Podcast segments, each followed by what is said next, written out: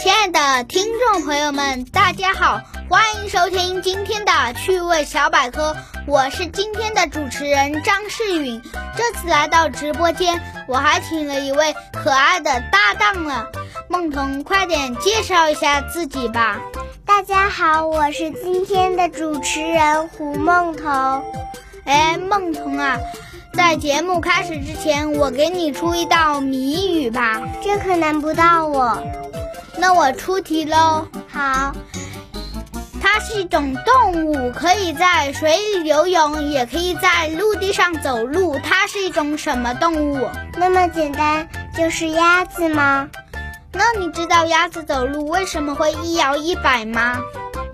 要知道这个问题，就从鸭子的生活习性去分析。鸭子主要生活在水中，鸭脚的三根前脚趾之间有鸭蹼相连，它的胸和腹宽广而平坦，这种特殊的体型很适应在水中生活。当鸭子在水中游泳时，为了加快前进的速度，除了脚蹼增大与水的接触面积来增大前进的推动力以外，还要使脚的位置向后移，让力的作用点在后，鸭子向前游泳时才会又快又稳。当鸭子上陆地以后，就需要拖着长长的身体。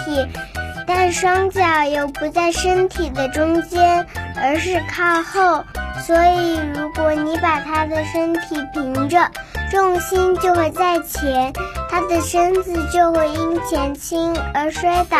因此，鸭子就必须把身体挺起后仰，使身体的重心后移到双脚的中间，才能保持身体的平衡。可是鸭子的脚又比较短，所以鸭子走路的时候才会一摇一摆。现在你们知道鸭子走路为什么会一摇一摆了吧？好了，今天的节目就到这了，咱们下期再见，拜拜。